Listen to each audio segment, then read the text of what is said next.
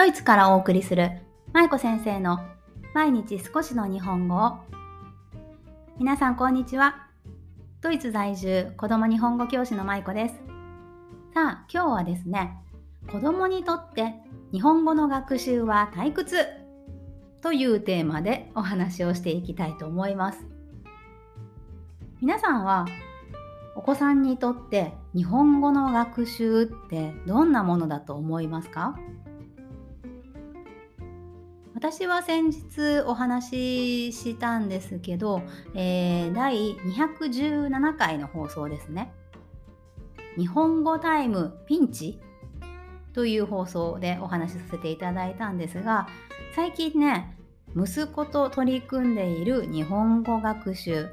我が家では日本語タイムと呼んでいるんですがその日本語タイムつまりは家庭学習がちょっとスランプになっているんですね。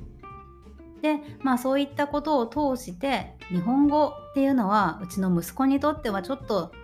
退屈なもの日本語の学習っていうのはねちょっと退屈なものなんじゃないかなということを思ったので今日はそんなお話をしていきたいと思います。で、まあ、先日の放送でもお話しした通り最近息子のモチベーションがだだ下がり中なんですよね。本当にねもう昨日も日本語タイム家でしてたんですけど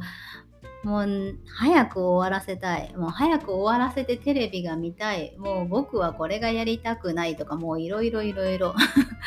ね、あの、嫌がってなかなか取り組む姿勢になれなくって、ただ、まあやり始めるとね、こう一旦スイッチが入るとバーっとやるんですけど、まあそれでもちょっと嫌々やっているような感じが最近は続いているんですね。で、まあそれを受けて、私も親としてどういうふうに子供に日本語の楽しさを伝えていこうかとか、まあ、どういうふうにしたら息子が楽しんでくれるかなっていうことを考えながら日々試行錯誤して日本語タイムに取り組んでいます。私の目標としてはやっぱり子供も親もねその子供大人関係なく学びって本来はすごく楽しいものであるべきだと思ってるんですよね。なのでそれが、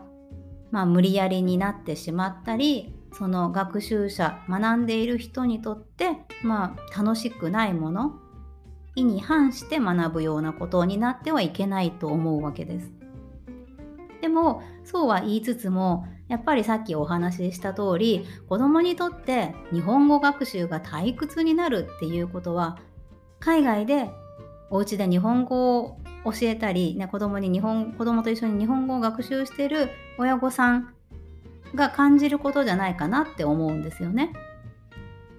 私の周りでも子供に日本語教育をご家庭でされている家庭というのがいくつかあります。ただやっぱりそういったご家庭を見ていてももうお母さんの、まあ、言葉は悪いですけど独りよがりになってしまっているような家庭も正直あります。あんまり子供は楽しくない日本語教育あ日本語の勉強はねしたくないんだけどでももうお母さんが必死になりすぎて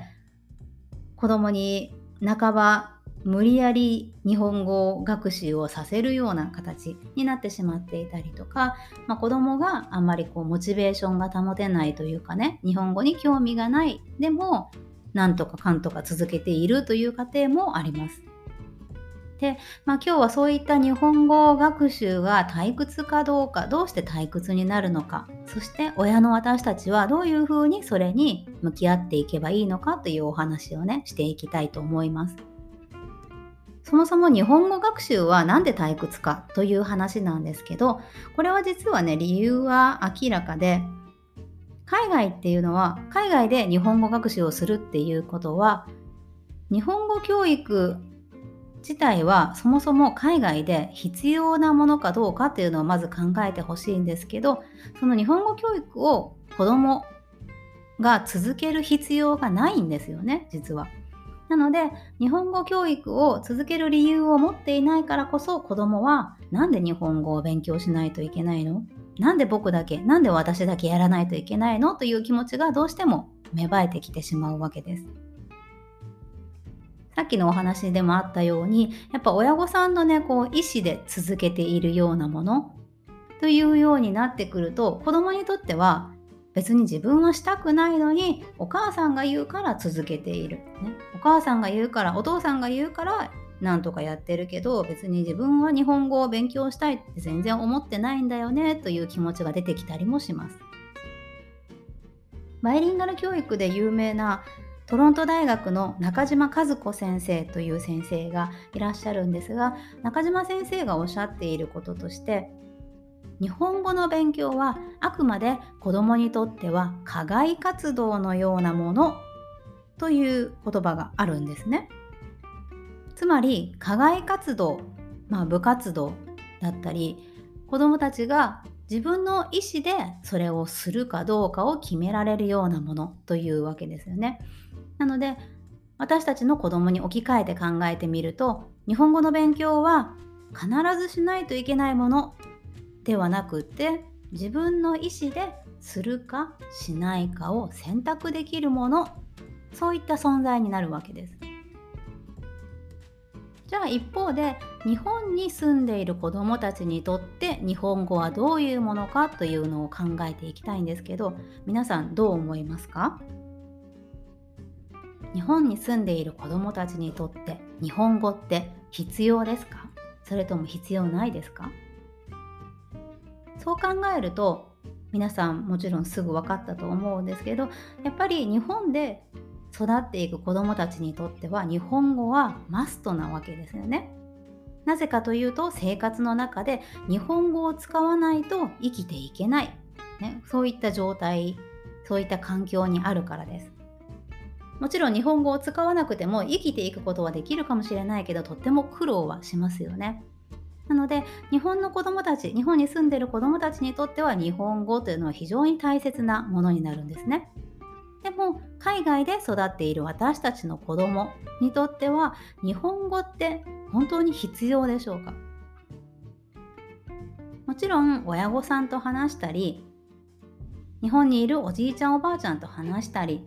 日本人のお友達と話したりそういった時には必要になるけれどじゃあ日本語なしだと生きていけないかというと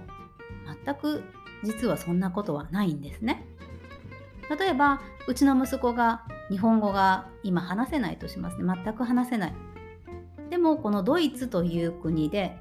日本語を使わずに生きていくことっていうのは簡単なわけですね。なぜなら日本語っていうのはドイツでは浸透していないしなくても生きていける。なくても生活に支障をきたさないものだからということです。でここで大事なことっていうのはやっぱり親の私たちが子供にとっての日本語の存在をしっかりと考えてあげる、ね、気づいてあげることかなと私は思います。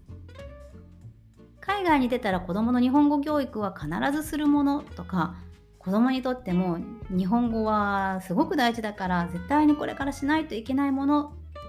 必要なものなんだっていう風に考えている親御さんって結構多いと思うんですよ。でも実はそうではないんですね。子供にとって一番大事なのは現地の生活。なぜなら彼らにとってやっぱり今住んでいる今ここの場所ここでの環境というのが一番ベースになってくるわけですよね。なのでそこで使う言語というのが一番大切になるんですがでもそのプラスアルファの活動としてさっき言ったように課外活動のようなものとして彼らは今日本語を学んでいるんですよね。なのでそういったことをやっぱり親の私たちも知っておかないといけません。子どもたちが当たり前のように日本語を学んでいるんじゃなくってプラスアルファ課外活動として子どもは日本語を学んでいるんだ。子どもにとっては必要はないかもしれない。でも子どもと今一緒に楽しくやっていきたい。そういった思いを持って取り組んでいくことが大切かなと思います。またちょっと余談にはなるんですけど、まあ、日本で売っている日本語の教材というものがいろいろありますよね。ひらがなの練習帳だったり漢字のカードだったりいろいろあると思うんですけどああいったものは実は日本で育つ子どもたちのために作られたものがほとんどです。海外で日本語を学んでいく子どもたち日本にルーツを持った子どもたちのために作られた教材というのは実は本当に少なくってなのでその日本語日本の教材をそのまま海外の子どもたちにも当てはめて使えるかというと決してそういうわけではないんですね。なので私たち親としては教材をしっかりと見極めて使える部分をうまく使っていく工夫というのも必要になってきます。この辺の教材の話については私が時々数ヶ月に1回行っている日本語子育て講座という講座の発展編の方で詳しくお話ししていますのでもしご興味がある方はまた今度9月に一応予定をしていますが発展編日本語子育て講座の発展編の方をよければご受講ください。さあ今日のまとめですが子どもにとって日本語の学習は退屈ということでもちろん全員ではないけれど退屈になりやすいというお話をさせていただきました。理由としては子どもにとっては日本語教育を続ける理由がないからね。必要ではないものだからということです。でもそれでもやっぱり私たちって子供に日本語を学んでほしいと思いますよね。私もそうです。やっぱりずっと子供とは日本語で話したい。日本語の美しさとか私が育ってきたこれまで育ってきた時にずっと使い続けてきた日本語を子供にも伝えていきたい。そんな思いがあります。なのでじゃあそれならどういうふうに子供に伝えていけばいいのか。子供が退屈になるような教え方をしていたらやっぱり親も子供も疲弊してしまうと思うんですよね。なのでどういうふうに工夫をすれば楽しく学んでいけるのかということを私自身もねこれからも考え続けていきたいなと思います。はい。ということで今日は子供にとっての日本語の学習は退屈というテーマでお話をさせていただきました。はい。あのー、余談ですけどマイクが最近ねこの私が今喋っているマイクが良くなったという話をあの未だにいろんな方からメッセージいただくんですけど 先日あのメッセージくださった方が舞子先生に耳元でささやかれているようですっていうことをね書いてくださった方がいて そんな感じしますか？